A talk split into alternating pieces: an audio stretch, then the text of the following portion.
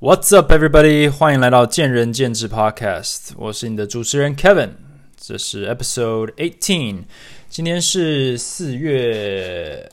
十一号，然后是现在是礼拜六的一个下午啊。今天天气似乎不太好，但我不得而知，因为我到现在都还没出门呢。主要是受了点小伤，目前是无大碍啦，但是就是嗯。想说生理影响心理，所以其实在这时候呢，虽然我是一个 workaholic，或者是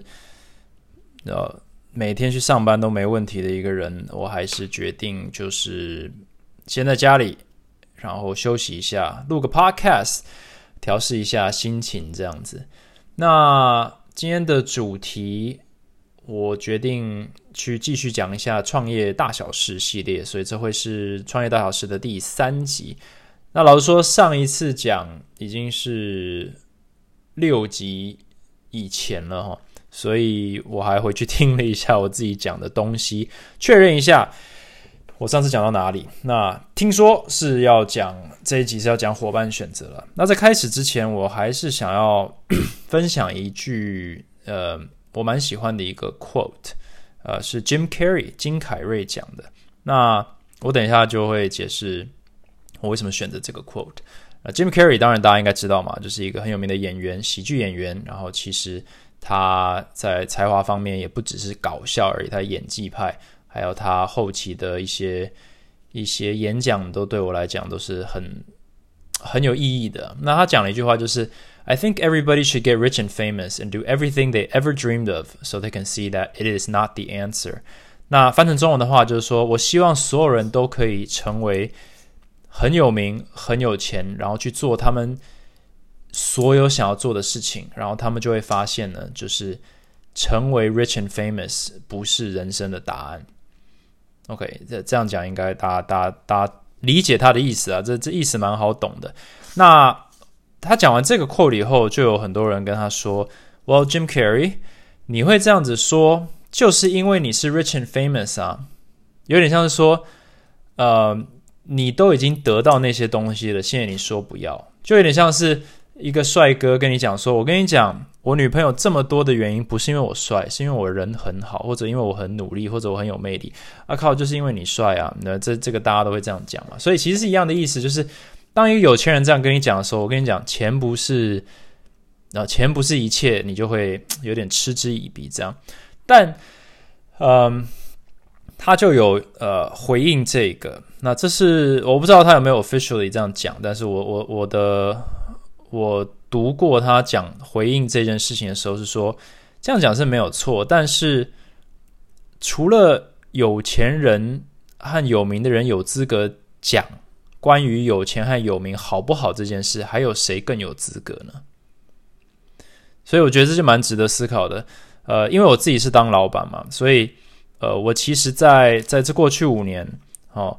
呃，有非常多人来问我说，哎，当老板怎么样，或者是要如何当老板，甚至是会有人这样讲说，哇，你很成功，要怎么样才能够跟你一样，或者是要怎么样才能确保可以成功，是不是有什么秘诀，有没有什么要注意的地方？呀啦呀啦，呃，有的没的。那同时也有非常多老板或者是所谓成功人士在写书嘛，不管是台湾还是世界上，呃，之前也提过，就是非常多人都在写，就是 how to succeed，how to manage，然后怎么成为一个非常棒的主管或者是创业家，哦，不管是鼓励型的还是呃叫什么警示型的，呃，都一样，或者是劝世型的都有，嗯，但是。很多人就说：“那那你叫大家不要创业哦？像我个人是不鼓励大家去创业，但同时我也理解我应该鼓励大家去创业。就是它是一个很两难的事情，因为我请别人不去创业，或者我去告诉大家，或者借由这个系列去，呃，就算我不直说或者去说明说这事情有多困难，嗯，本质上就有点利益冲突，对不对？呃，越少人来跟我竞争，当然对我来讲是越好，或者是说。”呃，你越去说，呃，老板多难当，就好像有点在帮自己讲话嘛，就是在帮自己喊冤的那种感觉。所以很多时候，呃，老板讲出来的一些建议，或者是想要解释的一些立场，基本上都是呃没有办法被绝大多数的员工或者是呃社会好了所所接纳的。呃，但是反过来讲，啊，换位思考的话，Jim Carrey 讲的东西就蛮有趣的，就是那你除了听老板的话以后以外，你还有什么是更好的？就是谁还更有资格说老板多难当呢？呃，或者是谁还有更有资格说有钱人其实不快乐呢？有点像这样的概念了。那呃，只是给大家参考一下，就是这个是呃，也许了，对某些人是发人省思。那也许了，你就是认为 Jim Carrey 就是在讲干话，就是钱那么多哈，赶快去享受，不要讲，不要在那边假装，不要那边假装很痛苦之类的哈。有钱人的痛苦你不懂的那种概念啊。Let's see，嗯，好，我上一集有讲到，就是我其实前两集就是讲讲钱嘛，就是啊募资啦，或者是一些风险啦，资金股权分配，那某种程度上是帮助你奠定一个好的健康的基础。它其实不是在呃解决问题，它是在预测或者减少那个非常小的几率的问题的出现。哇，刚刚那句完全不合。呃，文法哦，应该说我们在预测，就算是非常小的问题，但可能有非常大的影响的那那那一种问题呢，我们把它解决掉。我们在就是 nip it in the bud，我们第一步就不要走歪。所以我们在资金的来源、还有股权的分配呢，还有商业模式定位搞清楚以后，至少至少这部分就不是问题了。但是当然，呃，创业的世界没有那么单纯，所以问题多得很。那今天先讲伙伴选择的话。我先讲我自己的经验好了，呃，前进体能是一个健身工作室嘛，所以呃，我当时我们是三个合伙人，嗯，一呃就是齐聚一堂来来做这件事情。那当时我们的角色其实就是格外的鲜明，一个呃，除了资金的分配，就是资金的来源，就是我们大部分都是我们自己。就是其实是符合我我讲资金和股权分配的那一个逻辑，所以那部分我觉得是我们不管是不是呃有想很清楚，但是结果是好的，就是奠定了一个良好的合作的呃平台。那我们的工作分配呢，就是伙伴到底是来是来做什么的？他是我一直觉得有钱出钱，有有力出力，这个东西是讲起来蛮好听的，但是在现实生活中。不是那么的 realistic 啊，你不可能分得那么的清楚。你确实需要分，但你不可能分得那么清楚。那我们当时其实还某种程度上还分得蛮清楚的。一个是提供在健身产业里面的人脉跟呃所谓 know how，就是已经在产业里面有有创过业、有经营过工作室的的经验，所以对于一些法规、还有一些行规，还有一些就是。呃，健身产业的合理的呃，你要说标准啊，至少给了我们一个开头，那有点像是一个顾问的角色。那另一个就是专业的部分，毕竟我们是一个专业教练产出的一个机构，那我们必须要有一定的水准，所以我们对于专业也需要一个人，所以我们合伙人之一就是走专业路线的专业教练，这样子带着他。嗯的技术层面进来，那我的角色就蛮特别的，就是呃，我个人认为在现在这个健身产业里面，依然是非常少见或缺乏的一个角色。那有时间的话，等下会讲到，就是我就是一个门外汉嘛，就是我是一个健身爱好者，但是绝大多数健身爱好者跳进来都是在投钱，就是提供钱或者提供热情打造。就是我就是想要掺一脚这样子，然后我希望实实现我的热情，去让我能够呃，有点像是为我热爱的产业或者这一件事情呢，就是让我觉得我自己是有有 participate，我是有参与到的这样的一种概念。但我其实是进来的时候，我是准备要管管人、管钱、管方向啊，总之就是管理那。呃，这样子，这三个人合伙起来的话，它就是嗯，是一个学习过程嘛。就是你要如何把专业的技术跟专业的管理，还有呃呃，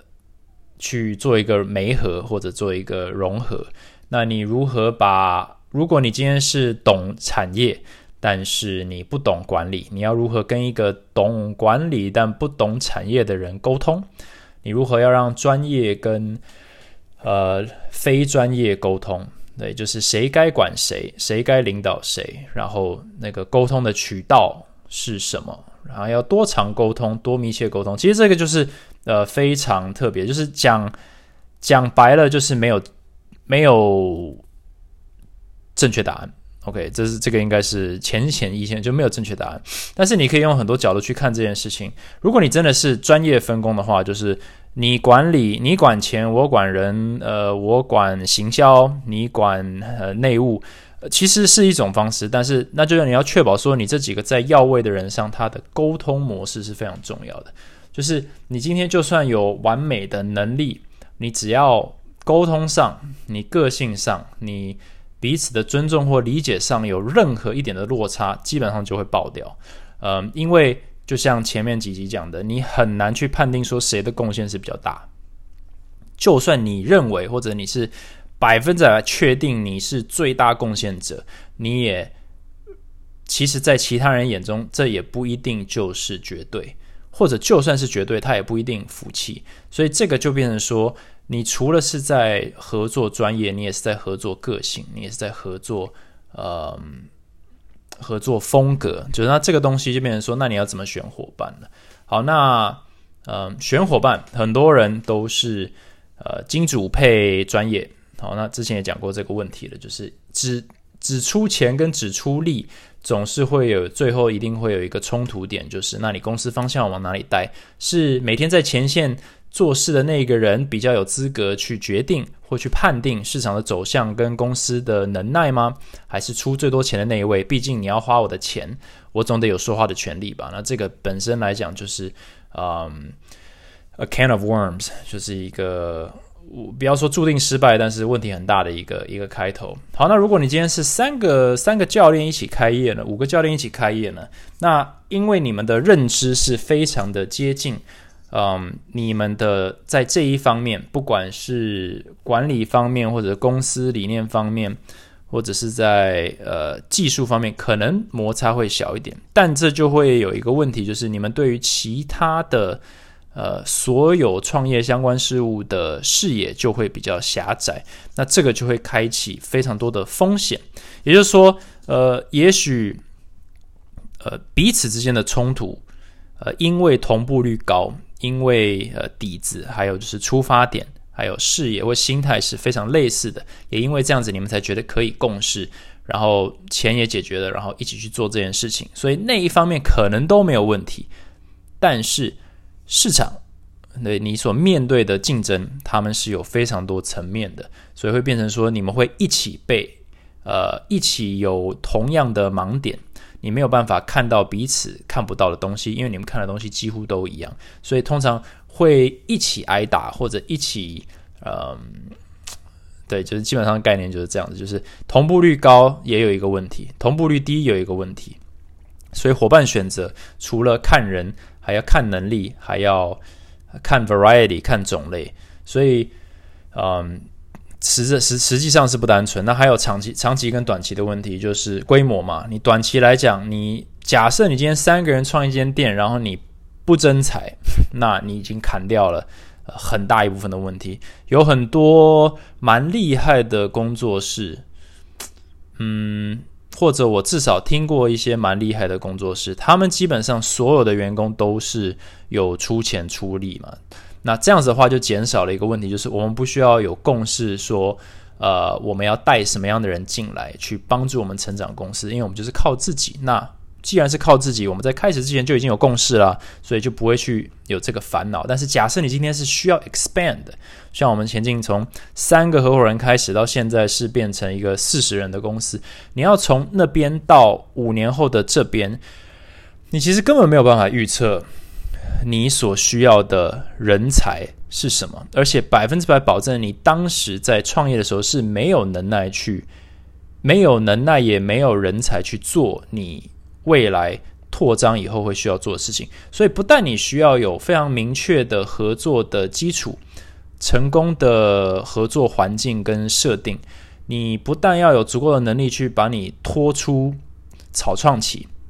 你还必须要有办法持续的沟通和改变，去调整你的方位，因为你这样子才能够吸收更多跟你们合作的人，他们也许不是原始合伙人，但他们却是其实就是你们接下来的 “quote unquote” 新的合伙人，要加入你们去帮你们拓展。那你们有那个能耐去吸收或者吸引更多人才，然后还要确保说每一个加进来的人，他的能力值、他的呃职责分配，还有他的个性、他的沟通意愿跟能力，都符合你们三个、四个、五个原始创办人吗？那这是一个非常大的一个问号。那这个考验所有原始成员的智慧还有能力，EQ、IQ，呃，所有东西能考验的都会考验。那这时候就变得没有那么单纯了。嗯，为什么会讲这个呢？因为我觉得我自己在真才方面是蛮蛮有心得的。就是我也看市场，就是一般市场的真才啊，我们讲健身产业就好。我我个人觉得分为几种，一种就是我全收，然后我就是找我就找能力，好，我就是找可以把课卖出去的教练，那其他的条件都变得不重要，所以我就是很单纯的就是确保说你课卖得出去，我就留你；那你课卖不出去，我就不留你。但是在于比如说团队默契或文化建立就不是重点，那这个是一种很单纯也非常有效的，因为你目标明确，那也许这。呃，以业绩为主的，就是会用这种方式去做。那你觉得这样子好像太没有 culture 了？那你可能觉得说，那我们是要有文化的。那好，那你现在找的人要认同你的文化，那你要找有经验还是没经验的呢？这又是开启了一个话题，就是前进啊，是找有经验的人。那有经验的人会带着自己的坚持进来，所以他在同步或者同同化。呃，或者是修改一个已经有一定程度的经验跟个人风格的呃过程当中，确实是比呃，比如说大学刚毕业的社会新鲜人还要困难。但是他有他的价值嘛，就是他是带着他独特的经验、还有实力，还有他的一些呃人生历练进来的。所以，如果你能够运用这种人来成为你的新伙伴，那他所能带给长呃团队的长期价值。可能比一个很愿意全盘接受你的文化的一个社会新鲜人，长期来讲还要高，但它的上限成本还有难度当然也比较高，所以这就是一个取舍，就是你今天有没有能耐去呃跟有经验的人合作？那没有的话，原因是什么？或者你想不想要去做这件事情？还是你想要以量取胜，然后就是选择说你只要符合这几个条件，我就可以接受你加入我的团队？那某种程度上，这就跟你自己啊，不管是创办人还是合伙人，还是管理层的能耐，还有需求，公司的文化设定都有非常直接的关系。但总而言之，呃，在这部分我想要讲的就是，呃，你在观察很多健身房或者是公司它增财的策略，你其实可以看出他们的人员组成的的目的，然后你也会看到他们资源的分配的。的的方式，这可能可以看出一家公司它是想短期还是想长期。你可以看出它的文化的宗旨是服务呃服务客户还是服务员工还是服务呃股东哦，这这都可能都这 这都有可能。那其实你观察够入围的话，也许从真才还有它扩张的速度，还有扩张的模式，还有它的 business model 的明确性，你其实就可以。看出了，也许你今天是要应征这家公司，或者是创立一家公司，你都可以获得一些资讯，说哦，原来这家公司它的理念设定，还有它的管理者的呃的风格，还有管理者的看待经营的态度是什么？这其实有非常多美角可以去去观察的。嗯，那回归到合伙人的部分的话，某种程度上你就是在互补了。互补的话，就是可以去减少彼此的缺陷，还有减少大家需要去学习的成本。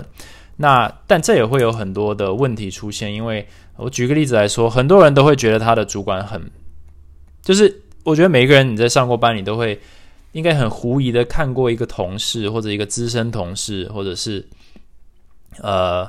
呃，一个主管就觉得这家伙到底怎么到他现在这个位置啊？就是他怎么还没有被淘汰，或者他怎么还没有被他的主管给电报？我真的是完全无法理解。就是我也不知道有多少教练，就是可能说过，就是呃，我现在在这公司，我这个教练主管真的是我不知道他为什么是教练主管，就是大家都讨厌他，everybody 都讨厌他。那我就会回问说，那你觉得他为什么是主管？然后他们就说不知道，也许他有什么呃有什么能力是我看不到的话，我说我就说对，没有错，不是也许是一定有。只是你看不到，所以问题在你身上。就是你们今天不管你有多少员工哈，你说你全部的教练同仁都觉得这主管很糟，但他就是主管。那你知不知道他为什么是主管？我不管你有多少，你有二十个同事被他管，然后都觉得他很糟，那是你们二十个人都搞不清楚状况，或者你们二十个人都没有去仔细思考过，或者试图从这个经验去找到一些 learning。possibility 就是都没有人去问这个问题，就只是彼此去有点像是在取暖，说嗯，你同意的话，那肯定我也对。问题是你们的视野就是都一样啊，所以呃，我常常会就有点像是劝世的去跟这些家长讲说，诶，除非你已经决定你要离开，但我建议你可以把这个变成一个一个一个一个学习的经验，就是既然都已经那么讨厌你的主管，或者你觉得他那么的呃。呃，能力不足好了，Well, learn something from it。你就去思考说，好，他是他是跟老板很熟吗？还是他是他是他是股东之一吗？就这些都都有可能，你必须去找出来。然后找出来以后，你也不能够马上接受说啊，一定就是他很熟，或者他有出钱，所以他就可以站在这个位置。我说这也不是唯一的原因，因为一家好公司绝对不是以呃人情去看的。那如果你说没有这家公司就是这样，那那你就换公司啊，就是这其实就是至少你必须经历过这个合理的呃探索，去了解你所有能够了解的事情，你才能够去真的进步，或者从这一个 experience 中获得一些东西。不然的话，呃，老实说，烂同事、跟烂老板、跟烂主管，全世界任何公司都有。你去下一家公司，或者去另一个产业。或者自己出来创业，你遇到所谓你心中不认同的这一些同事、主管、老板的几率几乎百分之百。所以，假设你不去从这方面去调整你自己的心态的话，你永远就只是一个呃，虽然从你的眼中是一个呃。很讲理的、很认真的一个员工或者是一个产业的成员，但其实某种程度来讲，你还是就只是一个酸民，因为你其实没有办法改变这件事情。那既然你没办法改变的话，你你的意见就变得比较没有价值，因为你没有办法帮自己。对，今天不是说你是酸民，然后是不对，而是说，假设你酸的原因，或者是你生气的原因，或者是你无奈的原因，是真的为了要改变自己的环境，那你必须接受说。呃，只是做这件事情其实是没有办法改变的，所以你必须要极力的避免去做这件事情。然后你必须学习说，哎，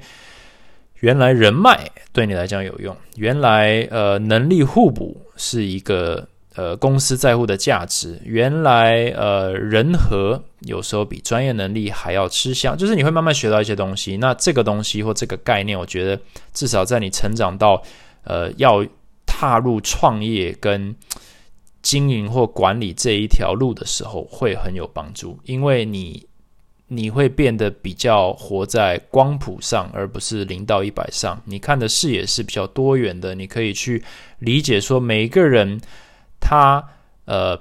并不是好或坏，或者其实是非对错也不是那么的简单，所以很多时候是你是在做一个微妙的平衡，就是这个人他适合这一个位置大概 eighty percent，那他二他 twenty percent 不适合的地方呢，是由那个人的六十 percent 去补，所以就是你基本上就是建立一个很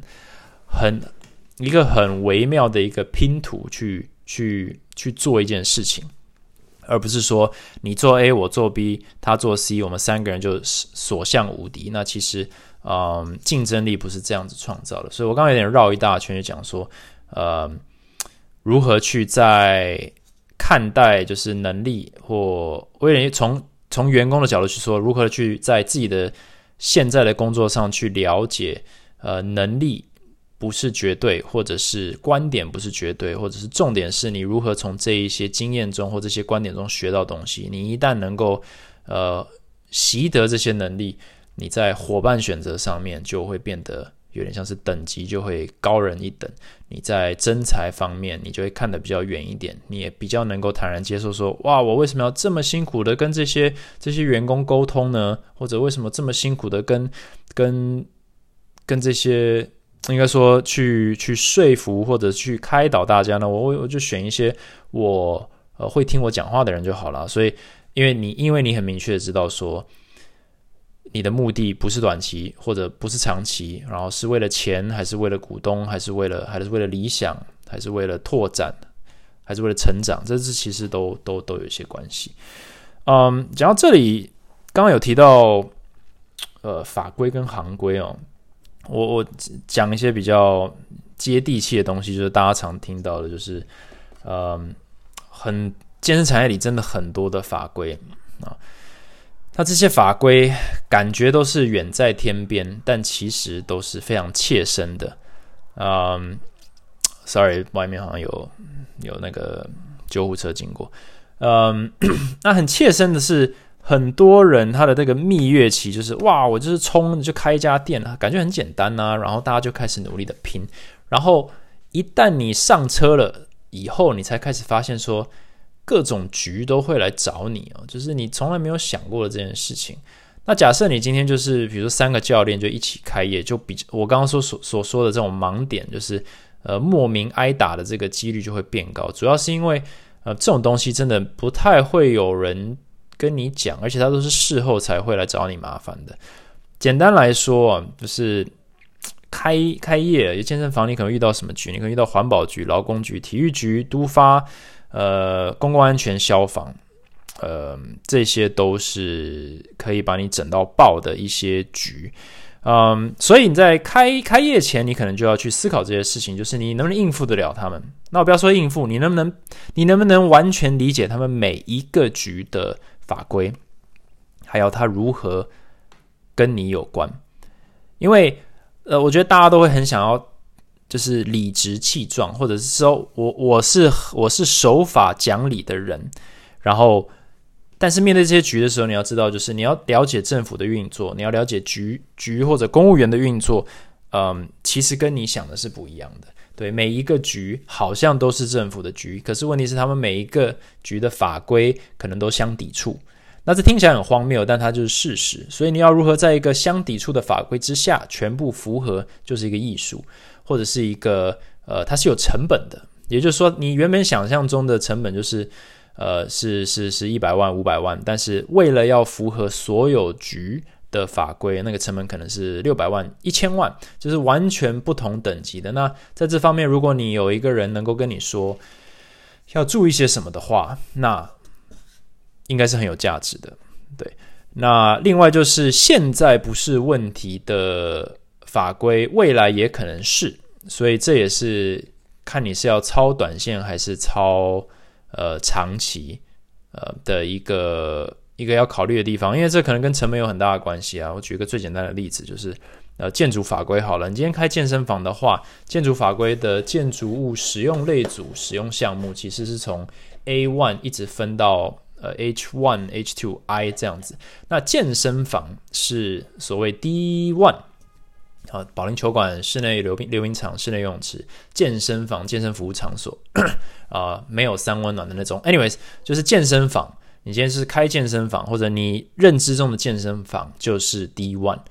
啊，那你可能想说，Well，那我不是健身房，我是健身工作室。那其实从我自己的观点来讲，前进全部都是 D one。虽然我们的大小或者我们的我们的做我们我们跟 World Gym 的环境跟产品是完全不一样的，但是我们的法规规格是一样的。至少从很多呃从建筑法或都发局或体育局的角度来讲是这样子。但另外有一个叫做 D Five，它是补习训练班、文康机构、才艺班、课后托育中心，所以也有很多的工作室它是设定为 D Five 补习班。那这个有很大的差异，因为它可能在消防啊，或者是呃。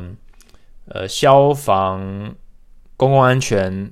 还有建筑法规上的那个成本就会下降许多。那这时候你就要想说，那为什么有些人会选择 D five，就是说它是补习班？那健身工作室真的是补习班吗？听起来好像是可以这样子解释，就是我是在帮他们做身体健康的补习。那确实也是如此，但是，嗯，呃。很多人他就是这个是一个很模糊的地带，所以很多人他为了要节省资源，他就会走模糊地带。甚至是你如果遇到一个比较两光的建筑师，他可能会认为这两件事情是一样的，对他不懂健身产业。所以如果你就是懵懵懂懂的就这样子选择了 D one 或者选择了 D five，那有一天那个督发局来找你的时候，就是很差，因为这个可能是你没有办法用钱解决的，因为有些场馆就是不可以。修正或者不可以更改为呃那种建筑类别，所以你可能毕生积蓄砸在里面，然后他要请你搬家，那这个就是一个非常痛苦的事情。那有很多健身房都是因为这样子而遇上了非常大的麻烦。嗯，这种故事从有名的到没名都有。那有些人是明知故犯，那有些人是嗯，就是莫名的。遭殃，但我我会提这件事情，比较是想要呃避免有有人是莫名其妙的遭殃，就是你至少要知道说这些东西存在。对建筑法规，你如果是 D one 的话，你的消防等级就可能要有洒水系统啦，或者是呃排烟系统哦，或者是你的逃生梯。你在地下室的话，你逃生梯要几个？你在场内每一处的。呃，每一处都必须在几公尺之内就有逃生门。你的逃生门的宽度要多宽？你的楼梯不管是上楼还是下楼到地下室必须多宽？呃，诸诸如此类的。然后你的门是需要能够自动上锁还是不能上锁？然后就是有有讲不完的事情。就是有时候在经营健身房，我搞得我我自己对于呃消防法规、公共安全法规、呃环保法规都。都好像都都是一门学问，然后都都搞得呃一清二楚。这也是，这是这叫做嗯，算一种副作用吗？就是你要创业，你就是得去搞清楚这些东西。那这些东西跟你的本业都几乎完全没有关系，它只是确保你能够开门营业而已。那你可能觉得说，我我就是想要好好做个理想，我想要。想要帮大家运动了，这么这么崇高、这么好的事情，不好意思，这些局根本不在乎，他就是他就是来罚你钱的，因为他们就公事公办。我也遇到很多局，就是环保局的要求是一回事，然后呢，公共安全的公共安全的要求是要我把环保局的东西拆掉。然后说，等下你这两局不是不是相抵触吗？他说对，那你要选 A 的罚，但是我们的罚金比较高。所以你要不要符合我的标准？我说哇，这个真的是非常的有道理啊！那我就是选罚金比较低的好了。然后诸如此类的这种选择，呢细节就不多说，但就是还蛮有趣的啦。就是你今天要经营的话，你很可能钱还没赚到，就已经被政府那个五马分尸了。所以，嗯，劝啊，我很很很不想要用这个系列在劝大家，但是只是跟大家提说。呃，法规行规搞清楚。那你搞不清楚的话，不代表它不重要。那我还是很建议大家不要贸然的去呃走捷径，因为法规只会越来越严，嗯，而且它嗯只会越来越细。所以我自己的风格就是，我目前所认知能够做到满的法规，我就给它做到满，就是完全不走任何漏洞或者模糊地带，因为也许。你在现在做没事，或者走捷径没事，或者是处于模糊地带没事，但是你很难保证三五十年以后不会有事。那如果你是想要，呃，有一项是呃一开始先省钱，那你很难想象说，那未来你真的发展成有规模的时候，呃，你真的是想要让它一夕之间都付诸流水，就是因为你十年前呃走了一个捷径吗？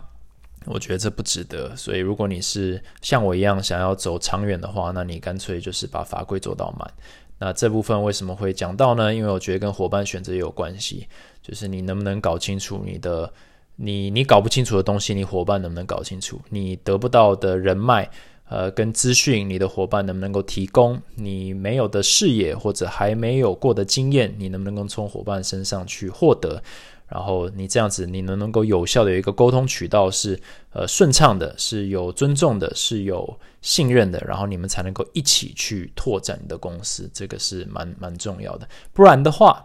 呃，这可能也是这一集的标题，就是看似成功的人，只是还没失败，因为这些都是隐形炸弹，呃，就是等着要炸掉，只是时候未到，或者是呃法规未到，或者是运气还未到。那我也常听到很多人就说啊，我我觉得那个人很成功，那个老板很成功，他的模式让我很向往。那我就会提醒他们说，他也才做了两年，他也才做了三年，我也才做了五年，就是。成功的人都只是还没失败而已，绝大多数人百分之九十九点九九九最后都会失败，只是时间长短的问题。三十年老店也会倒，那你说他是成功还是失败？我认为那是失败的。所以不要把这些人就突然当个榜样，或认为这个就是呃成功的秘诀或者成功的道路，因为也像我上一集讲的。呃，很多人他只是在慢慢赔钱，他只是钱准备的比较多，但是其实跟你一样是呃，或者是跟呃倒掉的电视一样，是呃他的 business model 或者是他的经营，或者是他的他的他的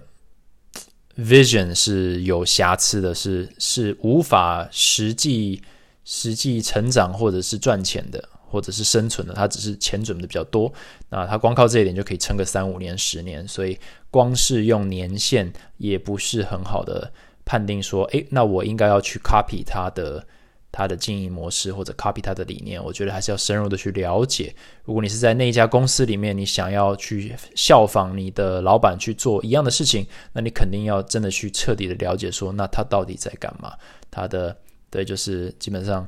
呃，前因后果这些东西都要都要搞清楚，所有的环节。那搞不清楚的话，那你就要找信任的人去一起合作，这样子。那我最后这一集，我想找讲一下，就是也有一点意思，也有一点点相关，就是专业分工这件事情。嗯，在前进，我觉得我们最特别的就是我很强调，就是所谓 teamwork。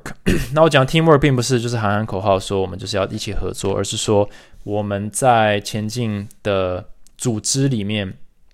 嗯，很看重非教练的专业，也就是说，我们有我们是以专业教练为名，但是我们很大的一个竞争力是来自于呃呃非技术面，也就是说，我们的比如说行政是非常呃重要的一环，不管是在传递我们的专业，或者是推广我们的品牌。或者是在允许教练更专注在他们的专业上，呃，行政团队都是呃，就是幕后的一个引擎。那这个有好有坏，因为我一直认为，嗯，如果要请教练来做所谓业务啦，或者是。嗯，行销啦，或者是管理，甚至是刚刚提到的任何那种法规，基本上都是会分身乏术。那也是为什么这么多人会去找金主合作，或者是找专业经理人合作，就是我真的必须把这一块 outsource 去分配给别人，不然我真的没办法好好当教练。不然的话，就会。呃，本末倒置，就是有多少教练就是已经根本没有时间去做他热爱的事情，那就是教课或者是呃带研习之之类的，就是忙每天忙着处理就是马桶坏了，呃房东在找，呃的这种问题就已经头大，然后就就已经俩工了。所以呃很多时候都必须合作，好，必须合作的话，你必须就要找有能力的人去协助你。那在健身产业里面，我看到了很多问题，就是我们去找的 help。都是教练，就是由教练来管理健身房，由教练来呃想办法拓展或者是规划一个健身品牌的成长。那这个东西就本质上就有很大的风险跟呃效益上的一个递减，因为那就像我上一集诶，上一集讲对产业到底在夯什么就有讲过，就是嗯，你你不能拿教练专业来管理人。因为视野上，还有就是实际的技术层面上，它就是完全不符合的。就是你你不能跨行认为说，因为是同一个行业，所以那个行业里面所有的呃财务啦、人人员啦、HR 啦、呃 marketing 啦，通通都可以包办，因为你懂，因为你在这个产业里工作。我觉得是这是不能这样子去想的。所以专业分工很重要。那在前进的话，行政的专业其实就不止于只是打杂或者是嗯。写写合约这样子，从从公司的文化的建立、推广、执行，还有就是去思考说，那如何可以让教练的工作更单纯，或者是让他们更明确，呃，或者是呃，能够让彼此间的合作更顺畅，这都是我们在伤脑筋的。就是公司大方向可能都是从呃要综合教练的意见，然后但也要综合非教练的专专专业人士的意见。那这也有一个很大的问题，我这边会说效率问题，就是很多时候自己做事情是最简单的，因为你不需要跟别人沟通。所以就跟合伙伴选择一样，就是你合伙人是一个人一对一的沟通都已经很难了。你今天如果要让专业分工是某个团队跟某个团队分工的话，那更难。那假设一个人可以包办一条龙的话，那不是很好吗？那其实这也是很多公司选择的，就是嗯，为什么 w a r Gym 它那么的 规模那么大？因为它就是有点想通这一点，它就是把事情搞得非常简单，就是一个教练就是从卖课到约课到后续的所有客户的处理，除非是被克诉了才会转什么法律，但是从头到尾就是你就是照顾他，他所有一切需求，包含上课、包含聊天、包含约课、调课，通都你，续约也都你。那这样子的话，就可以把它变得很单纯，就是你成功就成功，你失败就失败，就是全权都在你身上。那我也可以用这个方式去衡量你，我可以衡量说，那你业绩没到，那就是你的问题；业绩有到，那就恭喜你，那就你就赚到钱。但是对于教练来讲，这是一个非常极度疲劳的事情。那相信有体验过业绩制度的教练，也基本上就算不排斥，也应该没有人非常喜欢，因为这就是啊，你需要自己去。去 cover 这么大的一个一个战场，或者是这么这么多多元素，这是一个非常消耗体力的。那假设有一个人他可以帮你做这件事情，但他做的不好或者不尽满意的时候怎么办？这就是合作或专业分工它的效益跟效益问题，就是大家很难去先自我检讨，说是在一整个产。呃，生产链里面如果有五个 team 都在帮你的话，今天假设我们做的不好，那到底是谁的问题？那很少人会直接说啊，不好意思哦，是我的部门出了问题，那我们再改进，而是说一定是另一个部门，或者是一定是另一个另一个 partner，呃，去去造成的。我们两个人一起教一个学生，然后学生没续约，那肯定是其他人的问题。对啊，他他他业绩没到，那是你害我的，或者是诶，那是柜台没有谈好单，或者是柜台认为说教练没有教好，这时候摩擦就会出现。所以合作其实是有非常非常大的一种成本，沟通成本。所以这也是绝大多数人他没有办法去没有办法去克服这件事情。所以到最后最有最简单的这种合作模式，很多大公司就是选择就是你就自己做自己的，然后你自己负责自己的，然后。但是这种东西，我觉得长期来讲都是在消磨，呃，我们的体力。就是我们必须要学会怎么跟伙伴合作，我们必须要怎么学会去互补，还要去理解彼此的不足，是其实就是自己最大的优势。你看得到别人的不足，你才学到的东西。你能够跟别人合作，你才能够节省你自己的体力，你才能够去做更多事情，或者把你。真正的专业或真正热情的地方做得更好，但它不是没有代价的，它的代价短期来讲可能更高。但你一旦拥有拥有那个能力，你能够做的未来五年、十年、二十年，就是比别人做的久。不然的话，也会有所谓职业倦怠、跟呃疲劳，或者是那种厌世感、排斥工作、这种热情消磨完毕的的这种案例哦，我看的是层出层出不穷。嗯。好，今天创业大小事先讲到这里就好。然后稍微讲一下伙伴选择，然后呢又扯到了一些法规的部分。那不外乎就是在讲说，你就是需要别人来帮你，你的视野就是不可能那么的大。但是呢，你的沟通，还有你的同理，还有你能不能能不能体谅或者是接受这一个现实面，就完全会断定说你今天是超短线还是走长期。嗯，专业分工的话，我个人是非常的相信，我也认为这是健身产业里面很大的一个问题，就是超短线的话，我们就不要专业分工，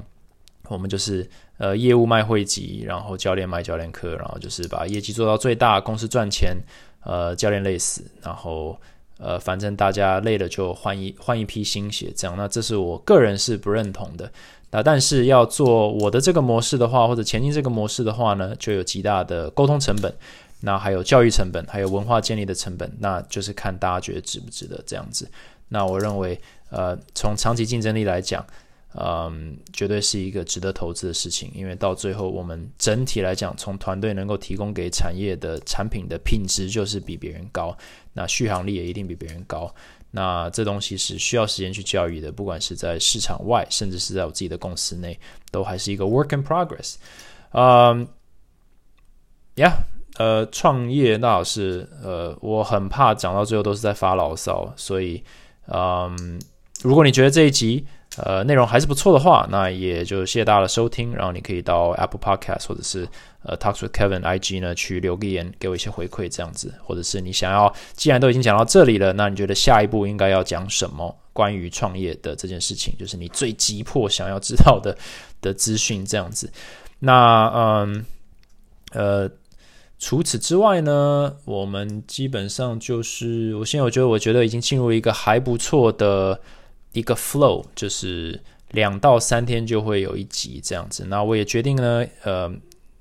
呃，应该是先都不要配音，然后来个呃录个几集，然后看大家的反应如何。目前得到的都还算正面，就是有音乐没音乐都不错。但是呃，那既然没音乐没有不好，那我们就先这样子。因为我个人是认为我的收音并不是最最安静的，我在家里录，所以嗯。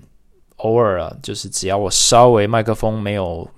搞好的话，配音真的是有点嘈杂这样子。OK，那也谢谢大家的收听。然后呢，我看到这这最近几集，这个大家的这个收听率都蛮高的，那我也是觉得呃，这个成就感有上升了。那也希望我能够持续这一个这一股热情，继续去分享一些大家在乎的议题这样子。All right，那一样呃，勤洗手，然后呢呃，不要松懈。那个疫情呢，基本上我们才刚刚开始。我们还是要非常的小心。那祝大家呢有一个愉快的周末。我们下期再见。Thanks for listening. 拜拜。